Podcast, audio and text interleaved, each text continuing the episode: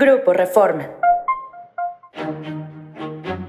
Esto es Agenda Reforma, hoy es lunes 25 de septiembre. Nacional. Desploma COVID, educación básica. El confinamiento a causa de la pandemia de COVID-19 pegó al aprovechamiento escolar de los alumnos de educación básica en matemáticas y lectura. Un análisis de la Comisión Nacional para la Mejora Continua de la Educación reveló que excepto segundo de primaria, que pasó de panzazo las pruebas de lectura, el resto de los alumnos de segundo a sexto de primaria y los de secundaria están reprobados.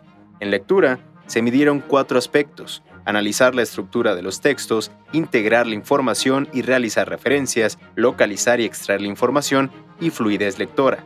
En matemáticas, Mejor Edu aconsejó reforzar los aprendizajes pues aún en secundaria se observaron deficiencias o carencias que debieron consolidarse desde grados previos como operaciones matemáticas, uso de fracciones, conversión y notación decimal.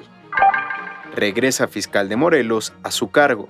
Luego de tres capturas y su liberación del sábado pasado, Uriel Carmona, el fiscal de Morelos, regresó y tomó control de sus oficinas. Carmona fue detenido por cuatro acusaciones, tres promovidas por la Fiscalía Capitalina en la Ciudad de México, relacionadas con el feminicidio de Ariadna Fernanda, y una por la Fiscalía Anticorrupción de Morelos, que después se le entregó a la Fiscalía General de la República. Arman en Chiapas bloqueos de narcos contra narcos. Un día después de presumir su entrada en la Sierra de Chiapas, ahora sicarios del cártel de Sinaloa armaron bloqueos contra el cártel Jalisco, Nueva Generación, en la ruta La Grandeza Bellavista. Con chalecos antibalas, armas largas y en caravana, los criminales presumieron su avance de aproximadamente 87 kilómetros desde San Gregorio Chamic, donde ayer les aplaudieron pobladores al pasar, al municipio de La Grandeza.